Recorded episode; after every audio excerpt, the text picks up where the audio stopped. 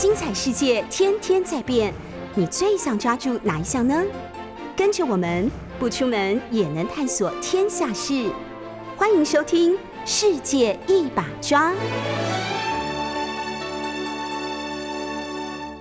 各位听众朋友，大家早安，非常欢迎收听六十八九八新闻台。您现在所收听的节目是《世界一把抓》，我是杨照。我们在九八新闻台的 YouTube 频道也有直播，欢迎大家可以看直播。那今天是连假的最后一天，明天要上班，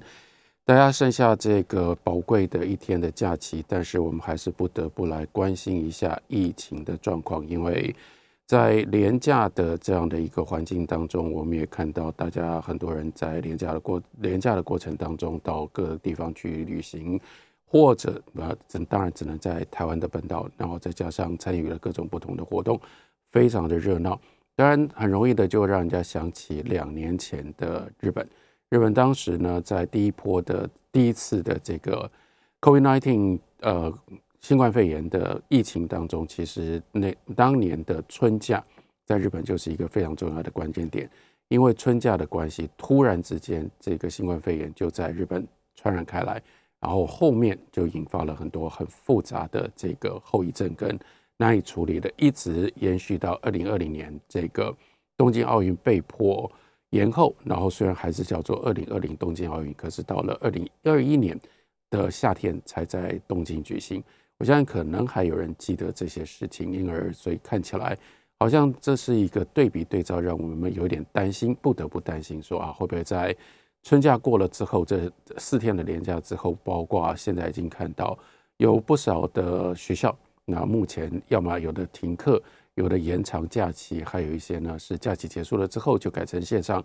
线上这个授课，所以整个在明天以后的台湾整体的生活也会受到蛮大的冲击跟改变。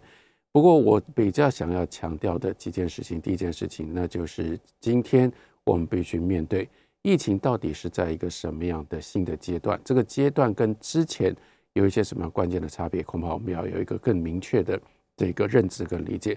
第二件事情就是，那我们来看一下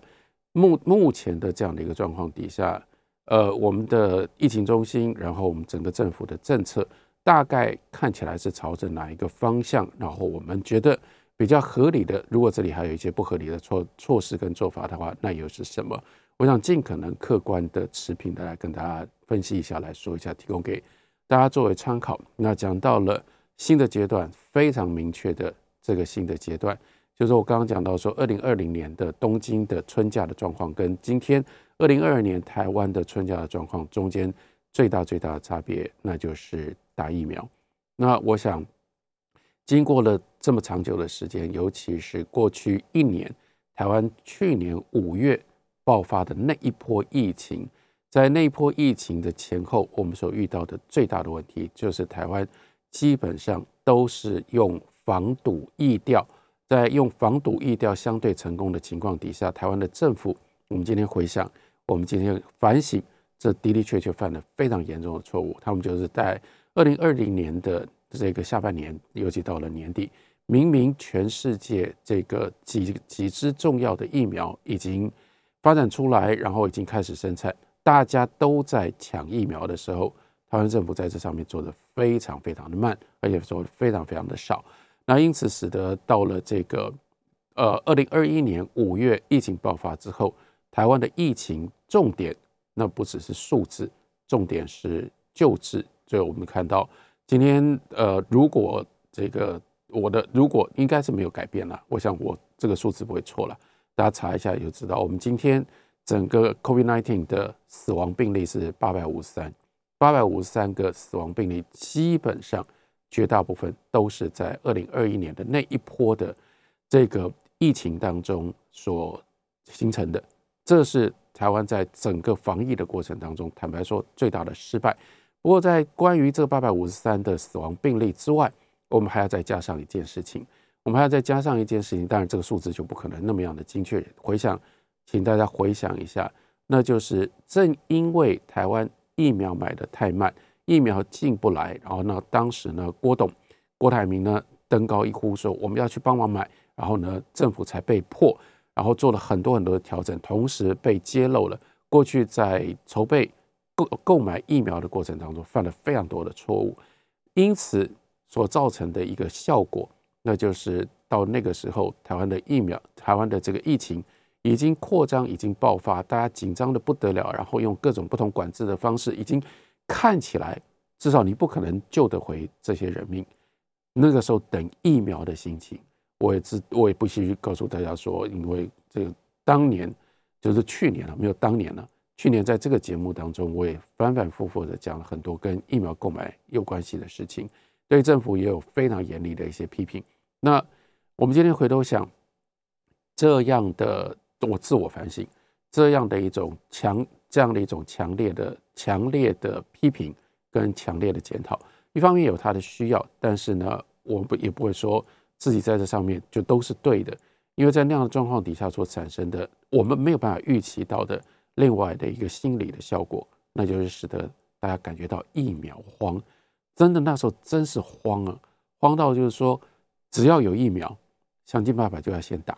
才会产生。大家也许还有还要记得说，那个时候刚进来的台湾刚进来的是 A Z 的疫苗，然后呢，你还记得好心肝事件？好心肝事件指的是什么？就是当时打疫苗变成是一个不折不扣的特权。你要想尽办法，有很多人就是想尽办法要去取得这个特权，赶快先打疫苗。那在那样的一种，为什么连疫苗为什么会发生好心肝事件，就是那样的一种大家怕打不到疫苗，抢疫苗的那种心情，抢疫苗的那样的一个心情呢？其实后来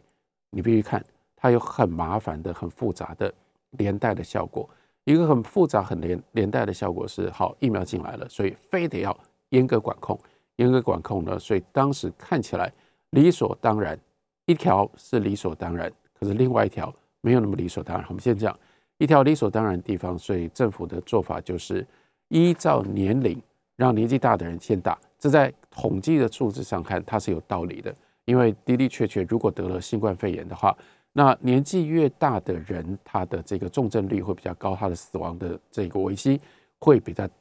死亡的比例会比较高，所以一定要。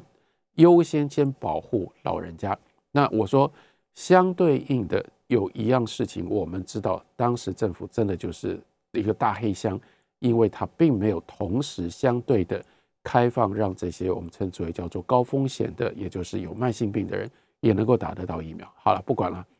当时有包括很多人用各式各样的特权，我们疫情中心在分配疫苗的时候，自己本身也就。安排了很多的特权，可是最合理的，看起来绝对没有办法被批评的，那就是按照年龄打。可是我们今天回头一年多之后，我们啊将近一年之后，我们回头想，那就是我刚刚讲的另外的这个数字。另外这个数字，如果我的数字，我如果我了解没有错的话，那就是我们在去年，尤其是 A Z 的疫苗刚进来刚打的时候，跟打疫苗在打疫苗之后，四十八小时之内发生症状，然后以至于导致死亡，也有八百多个人。所以那时候就说：哇，打疫苗死这么多人。当然，这个因果关系必须要更严格的来说，这不叫做打疫苗，不是因为疫苗，不是都单纯是因为打了疫苗而引发的。可是为什么会在尤其打 A Z 疫苗的时候，是 A Z 这个疫苗真的有这么大的问题吧？A Z 疫苗跟后来的。B N T Moderna 当然不一样，所以它有它的这个风险。可是另外我们不能够忽略的，就是那时候大家都太急了，大家都太慌了，所以赶快把所有的老人家，还记不记得我们那时候台北市是从八十五岁开始算那个门槛，八十五岁，然后八十岁、七十五岁这样。可是你今天回头想，然后你设定在八十五岁、八十岁，然后大家都在。那样的一种恐慌、急躁、急得不得了的情况底下，你为了这些老人家的安全，然后把老人家通通都推出来，把老人家带出来，然后让他们去打疫苗。然后在那个最早的第一批打疫苗的时候，当然有很多，包括动线，包括有有很多的这个安排都没有办法，都没有办法非常非常妥当的情况底下，我们就等于让这些老人家到第一线上去演练这些医护人员如何打疫苗。这里面当然有太高的风险。因为有那么高的风险，所以就使得当时打疫苗的时候，相关的，尤其是这些老人家，这个死亡的病例就会那么高。那这个还不只是我说这个，其实我们不得不说，那就是疫苗买的太慢，因此呢，等到疫情爆发了，造成这种疫苗恐慌所带来的后遗症。这后遗症以这些老人家的人命作为代价，坦白说，这是很难被接受的。好，那我们今天还是应该回头反省，记得知道这件事情。但我想延伸稍微讲一下，是比较少人注意到的，那就是当时台湾因为疫苗荒，然后因为打疫苗所产生的这样的一个，尤其是八百个人相关死亡案例的这个数字，你知道后来影响什么？后来影响到香港。后来影响到香港，因为香港呢就看到台湾有这么多人打疫苗，尤其是老人家打疫苗打死掉。那时候香港的诊所至少有一部分的诊所，香港有一些诊所有一些这个医生，他们脑筋动得很快，他们就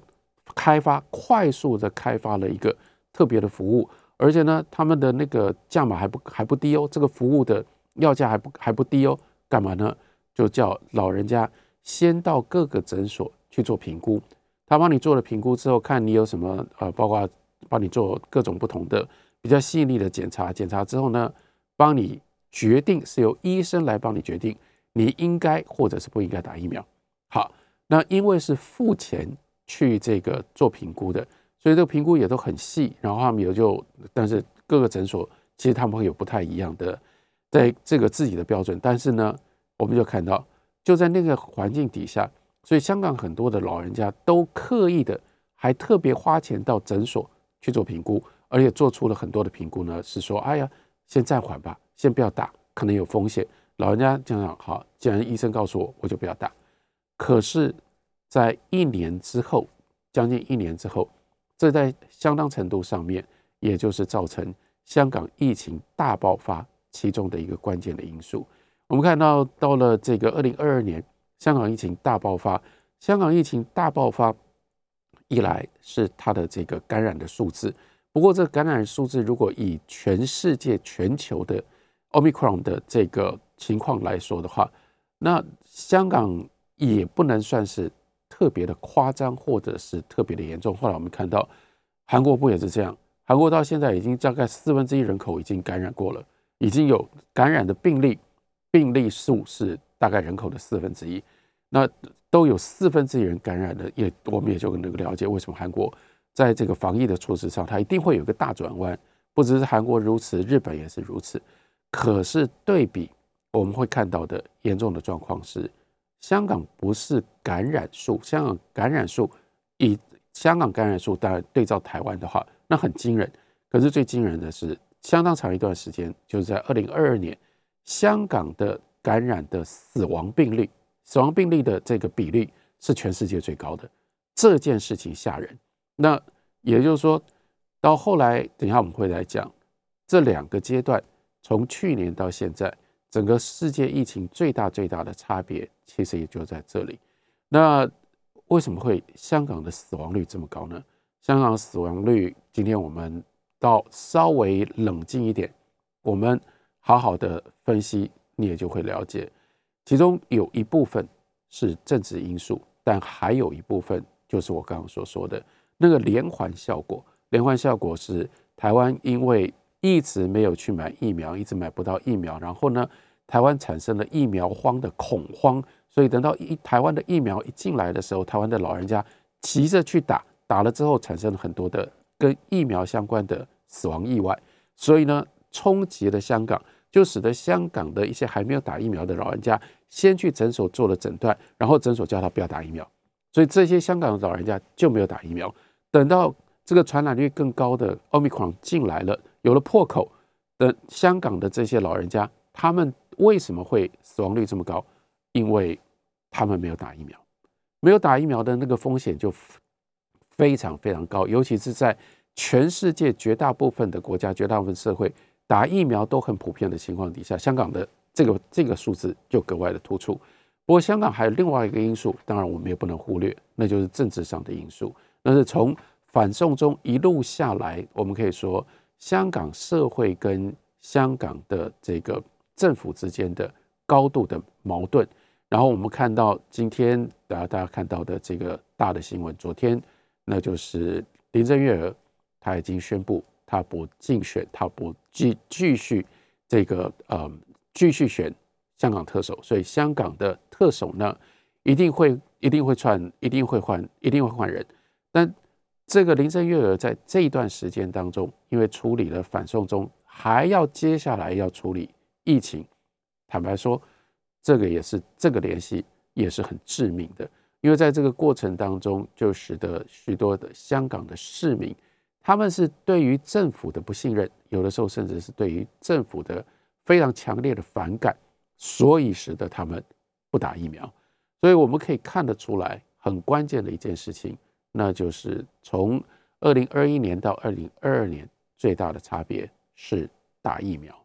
打疫苗这件事情就使得。虽然我们今天看起来疫情再起，那疫情再起，从二零二零年开始，包括你看这个美国最最权威的，也是最经常被引用的美国 Johns Hopkins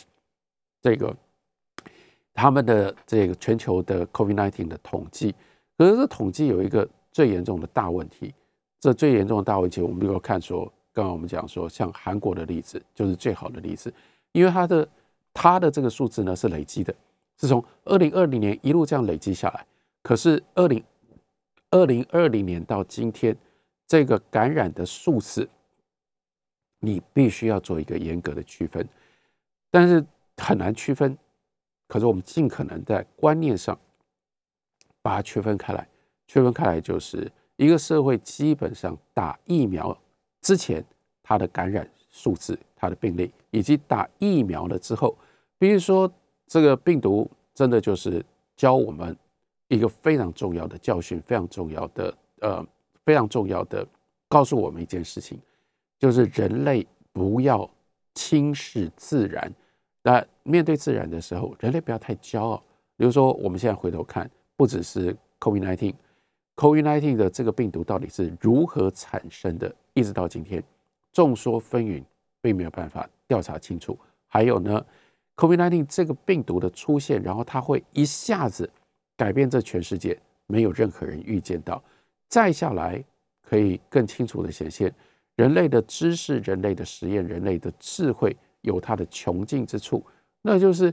COVID-19 到现在为止，已经跟我们已已经在人类的这个，已经在这个地球上，已经在这个世界上跟人类，呃，危害人类已经两年多的时间。所以在两年多的过程当中，我们认识 COVID-19 所做出来的，甚至很多是科学上的评断或科学上的预期，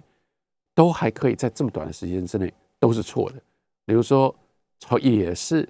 二零二二零二零年，大家在急着在那里发展疫苗的时候，然后当时包括在这个描述疫苗，在鼓励大家打疫苗的时候。不都在讲疫苗的防护率吗？然后就在那里，甚至大家煞有介事在那里说啊，A Z 的防护率是多少？江森江森因为只有一剂，它的防护率是多少？如果是 Moderna 打了两剂，B N T 打了两剂，又是多少多少？可是所谓防护率，那是你依照原来的病毒去统计出来的，你就是没有办法预计这个病毒它接下来会如何的突变，还有这个图片。会在人的身体里面发生什么样的变化？所以，从来当时在讨论疫苗的时候，都认为疫苗最重要的就是阻止或者是防止大家你打了疫苗之后你就不会感染。可是现在看起来，今天为什么这个数字我们要分开分开处理？因为就不是这么一回事了。我们看到，即使打了疫苗啊，刚开始的时候说打两剂。接下来还要多加一个 booster，打了三剂，看起来还是很多人会感染这个，尤其是奥密克戎变种。你真的没有办法去预期到说会有这样的一个变种。这个变种呢，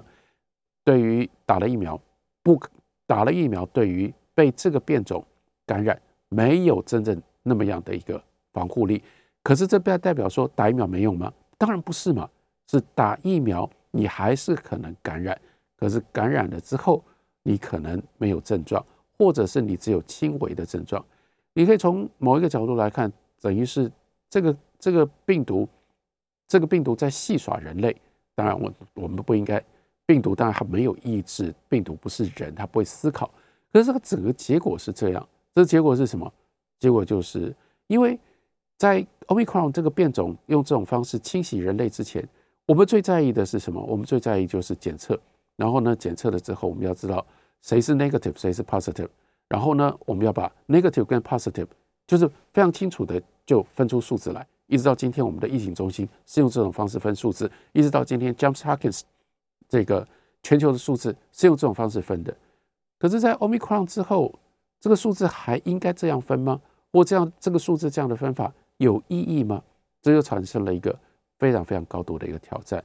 如果你即使是打了疫苗，应该说你打了疫苗，你还是可能得。可是，如果你打了疫苗之后你得了，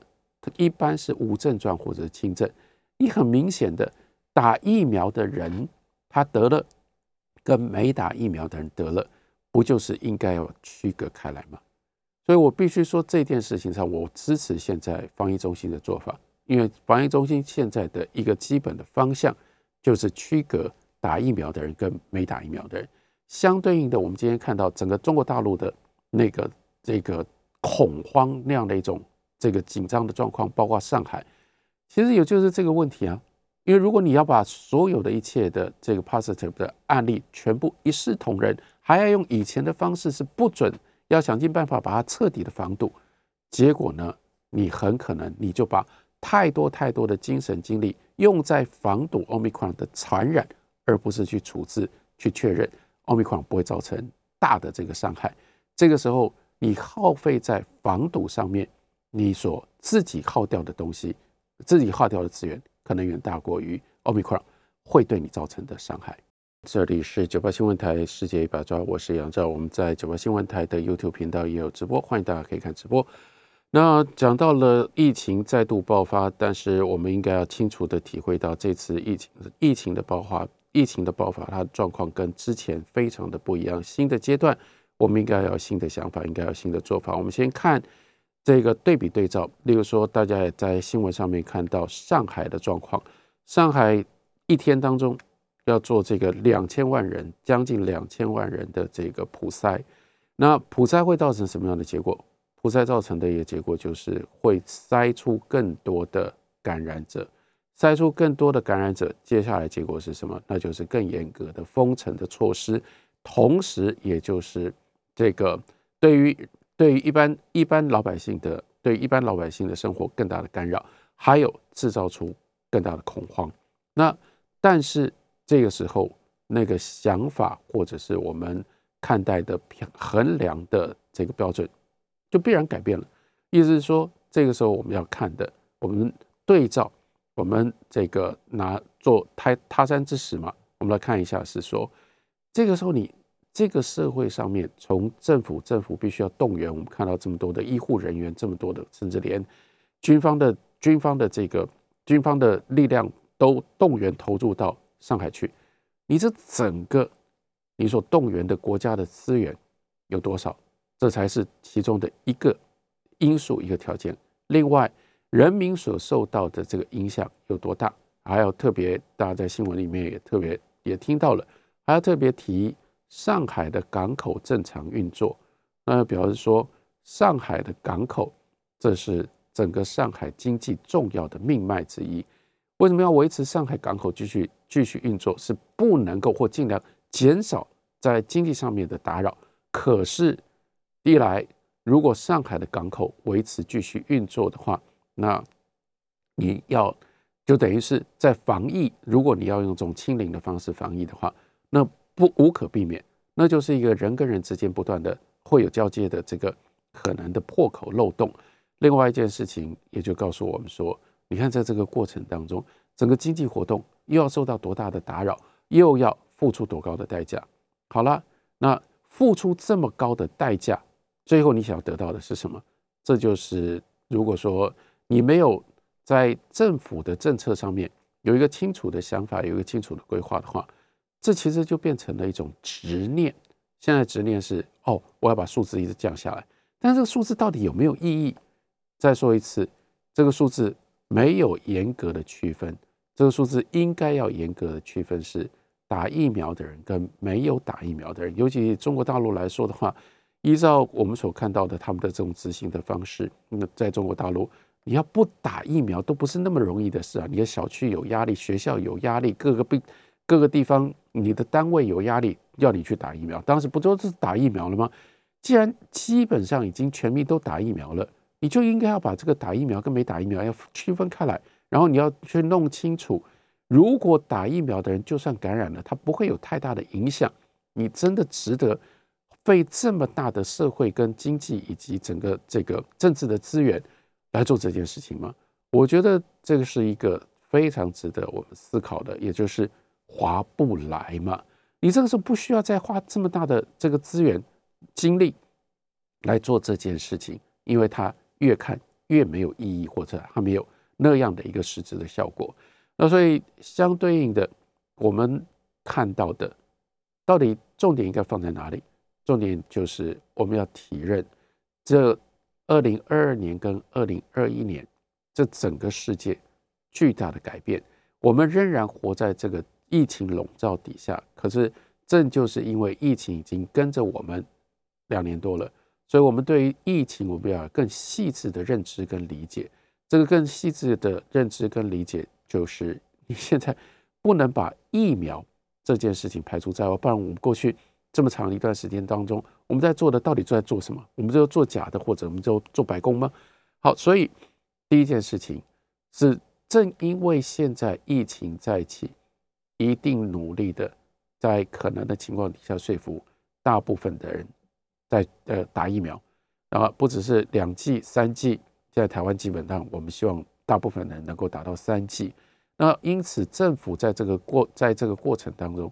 这就应该是你的焦点。这个焦点包括你要去去除，还有一些人之所以不愿意打或者没去打疫苗，它的根本的因素。这根本的因素，这个时候你就要对症下药。对症下药，你就要去看为什么还有这些人他们不愿意打疫苗，他们的这个对对他们来讲，他们的阻碍是什么？当然有一部分是，例如说有身体上面基本上有免疫问题的，有年长，然后慢性病，这个没办法打，这个我们就真的就必须由医疗医护的专业来进行处理。那如果还有一些是心理上的问题的话，那我们就必须，那就就必须找到方法。你就说我知道的有一个是政府是一定可以处理，但是也就是过去没有注意到的。比如说，台湾因为开头的时候先是 A Z 进来，那 A Z 进来之后，当时大家拼命打 A Z，因为没有别的选择。可是等到 Modena 进来了，B N T 进来了，基本上今天这个，嗯，大大概 A Z，我们的 A Z 大概就推不动了，就很少人打。好，但是呢，接下来有很大有一批人，他们打了 Modena，接下来有一批人打了 B N T，但是。因为到今天为，到后来大家可已经很习惯叫做混打混打，可是还是有人对混打是有疑虑的。可是我们在疫苗的分配、购买的分配上，我们今天看到的一个状况就是不平衡。例如说，今天如果是你要打的是 B N T，或者是你认为我的第一季打了 B N T，我的第二季依照他自己的认知，然后他认为我还是要选择 B N T，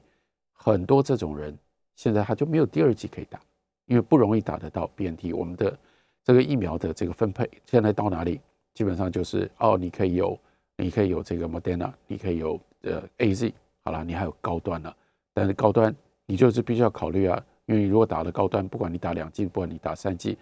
你那个黄卡，如果你要到你要到国外的时候，人家是不承认的嘛。所以这个这个高端好，不就就不都不多讲。但是有很多想要打 BNT 的人。现在没有 BNT，好吧？那政府可以，现在没有那么难，现在没有那么难买嘛？现在没有那么难分配嘛？所以你可不可以就是处理这些事情，让这一部分的人也可以赶快把疫苗第二季、第三季给打完？再下来还有一个问题，仍然是牵涉到我们的平台问题。我们的平台问题，呃，一方面是平台够不够方便，让大家可以想打的时候知道我到哪里去打，然后我可以怎么安排，我可以怎么打。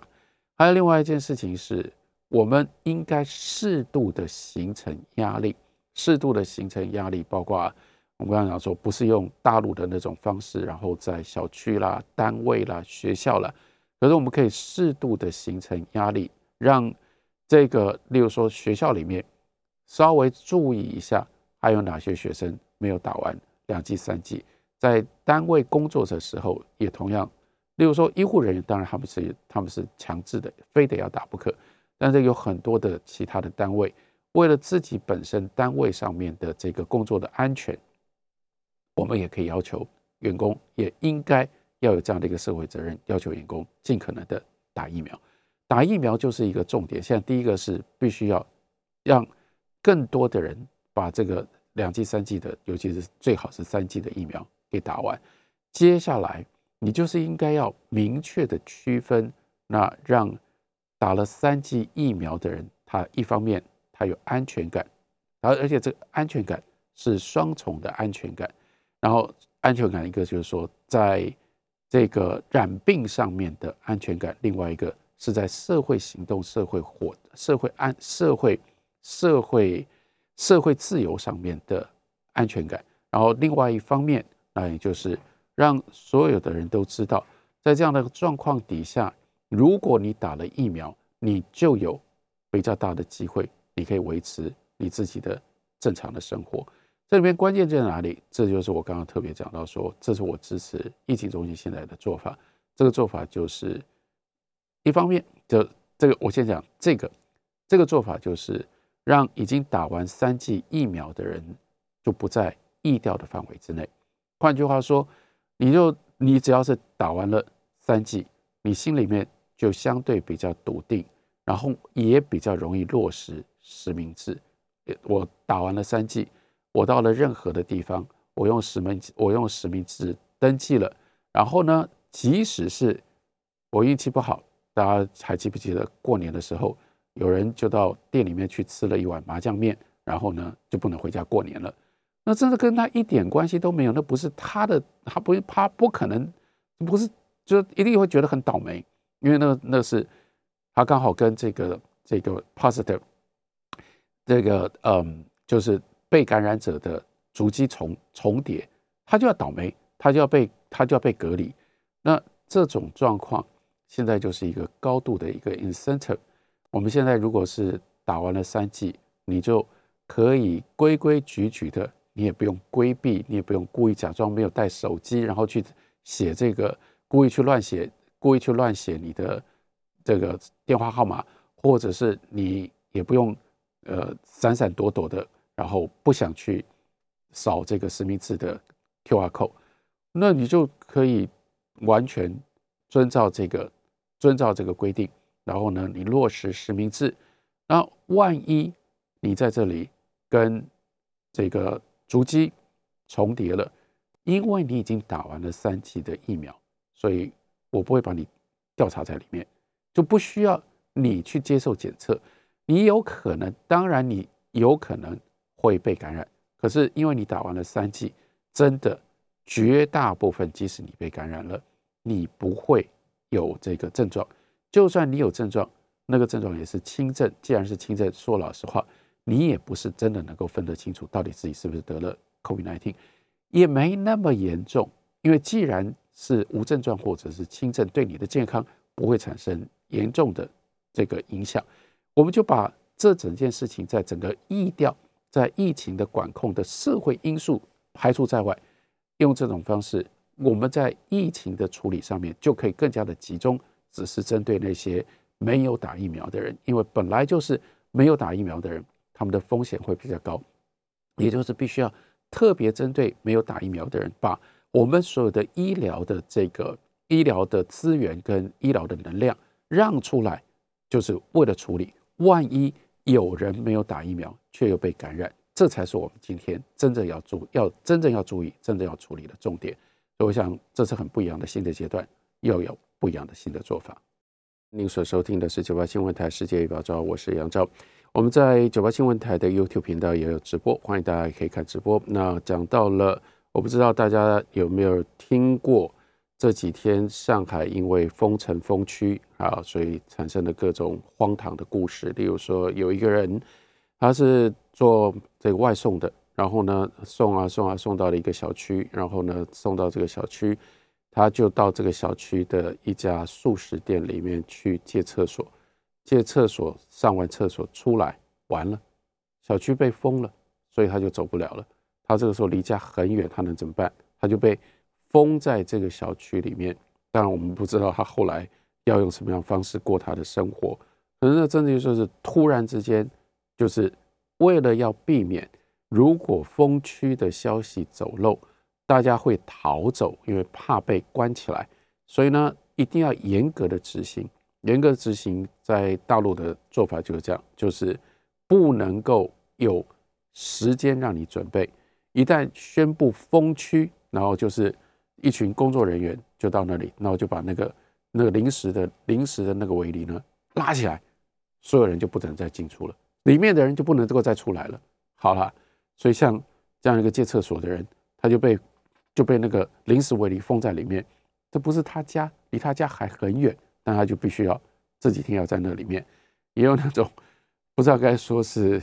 可怜的，或者是浪漫的好的故事，因为不知信我信或不信，也有看到也有那种故事，是一对男女第一次约会，约在一家餐厅，然后呢，在餐厅里面吃饭，还没吃完，封区了，好啦，两个人 就被封在那个餐厅里面，回不了家了，因为他们不是那个小区里面的人，那怎么办呢？好吧，就看看。这个第一次约会会因为这样延长多久，然后也会延长出什么样的结果来吧？那为什么讲这个故事呢？就是告诉大家说，今天当我们遇到这个疫情，疫情已经跟跟我们在一起两年多了。如果你不去体会这是一个新的阶段，然后你用新的办法来处理的话，有很多人现在看起来、听起来真的就是荒唐的。你怎么会用这种还在用这种方式？来对待疫情呢？好像经过过去一年多的时间当中，那像在中国大陆这十几亿的疫苗，这个真如一个人打两剂话，那就是二三十亿的疫苗，难道是打假的吗？或者说，难道打了没有用吗？或者没有意义吗？怎么会打了疫苗之后，我们在面对疫情的时候还是用同样的方式呢？当然，因此我希望在台湾，我们就不可能用这种方法嘛。但其实大家大概也可以体会了，我可以愿意我把它说白了，大家看到我们的疫情中心面对这一次的爆发，当然主要是一来是奥密克戎，因为奥密克戎传染力真的很高，另外一方面的台湾也经历了大概在百分之七十的人都已经打完这个两剂疫苗的这种新的状况。其实我们的疫情中心在数字上，它是非常非常明白的，它是在 manipulate。他在操控的，他怎么操控？他的操控，我不是在指控说我们的疫情中心在数字上作假，我是说大家去看就了解。你若稍微认真分析一下，你就了解关于到底调查要调查什么样什么样的范围。我们的疫情中心是小心翼翼的在做各种不同的规划的。这个规划最大的因素，或或者说这个规划最大的考量，就是明明知道。这一波一旦开始到了一定的数字之后，你是不可能挡得了的，因为奥密克戎的传染力真的非常高。那所以你不得不看到这个这个数字往上走，可是又不希望引发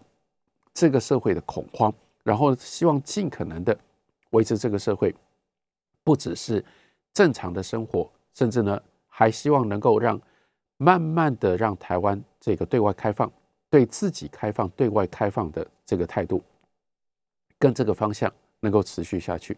那可是怎么办呢？怎么办？接下来又要考虑到说，到了年底就是选举，所以又有选举上的考量。选举上的考量，这当然就是两面刃。这应该说不只是两面刃，是两面都有可能犯错，两面都有可能不讨好。你如果意调，你如果这个疫情管制松了，然后呢，结果这个数字或者这种状况失控。那那个年底民党就不要选了。可是如果你是继续严格的控制，像中国大陆那种方式，然后相对应的这个外面的世界明明白白在这样改变，包括我们看到韩国突然之间就完全改变，然后他就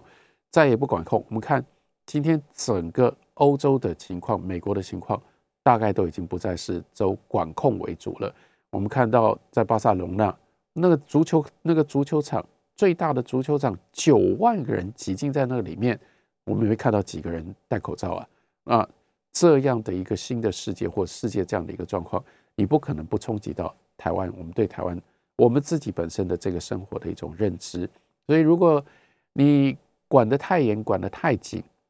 产生了高度的民怨，那到了年底选举的时候也会反弹。尤其是年底选举的时候，到现在为止还有一个很大的变数是台北市的选举，台北市的选举到底会用什么样方式来进行？最后，民进党在台北市的选举必须采取什么样的策略？好，这中间有很多的变数，所以不能够。当然，从政治上的考量，会尽量希望。这个疫情在处理疫情的时候，这两个极端都不要发生，这是民进党政府他在策略上面他必然要选择的。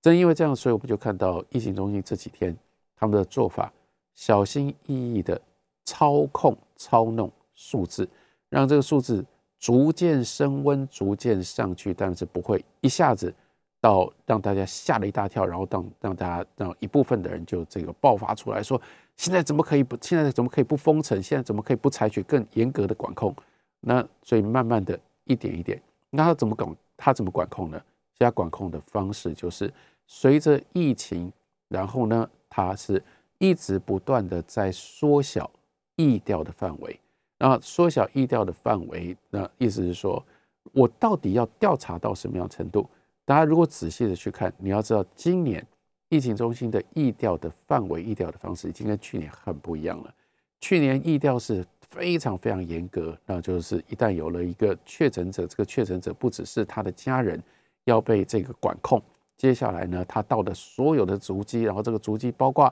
要公布，然后公布了之后呢，如果这个这个他所待的，包括他单位啊，所那都要那都要延长很多的时间，相关的人通通都要去进行调查。现在就是逐步的缩小范围。那如果你在餐厅里面有了确诊者，就是这个餐厅的那个时段相关在那个餐厅里面的人受到影响。更进一步的，例如说像 v b g 那在台中歌剧院，可是呢，我们意调的方式，现在以前的话，哦，那整个歌剧院通通都是在歌剧院的那个，因为那就是同样的一个场馆嘛。在那样的一个话，在那个时间点上面，所有的人通通都要受到影响。现在不是，现在就只是有限度的依照 VVG 的那个餐厅来做来做这个减调，来做疫调。于是，因为你调查的人调查的范围没有那么广，所以呢，去检测的人没那么多，依照这个比例，最后算出来的数字就不会那么高。然后等到看起来这个数字，这个感染。会更进一步的产生更多的数字的时候，就这个重要的，我可以说是突破点就出现了。我刚刚讲到，所以打了三剂之后就不在疫调的范围内，于是把这些打了三剂的人排除在外。你说打三剂，我们知道奥密克戎的传染力啊，打了三剂不见得你不会被感染啊。可是实质上现在的做法是，如果你打了三剂的话，就是重症通报。是只有你有了重症的时候，你才会被放进到这里面来作为考量。这样的情形，那就使得台湾的这个医疗的资源，过去如果还是用原来的这种方式的话，然后你的感染的人通通都要进到医院里面去，然后要去观察的话，那你当然医院一定不够用啊，负压病房啊，所有这些这些资源相关的资源一定不够用。但是现在就把没有症状的轻症的人排除在外，然后你可以。甚至自己都不知道，你自己都不知道也没关系啊，啊，反正你就得了，得了之后呢，你当然有可能会传染给你旁边的人，但你旁边的人如果也都打了疫苗，然后呢，他们也都没有什么症状，就这样，就这样就慢慢使得一方面我们仍然有那样的数字，可是那个数字呢是逐渐增温，不会让大家感觉到那么样的恐慌，维持正常的生活。我很希望基本上走这条路线，让大家习惯。这才真的叫做与病毒共共存，然后与病毒共存的情况底下，我们还能够满足或者是安抚有一部分人他们的恐慌，他们觉得也的的确确，疫情中心还在做各种不同的调查，还在做各种不同的管控的考量。那在这种状况底下，让我们可以相对比较平顺的过过完度过这一次疫情爆发的这个新的阶段。然后这个新的阶段象征的，我们跟病毒共存，然后慢慢走向 end game，也就是慢慢走向我们跟病毒的这个病毒影响我们生活的。到了最后的这个阶段，然后我们可以开始我们自己的下一步社会生活，还有我们自己个人生活的安排。这是我所看到的目前疫情的新阶段，我所想到的，提供给大家作为参考。下礼拜同一时间再会。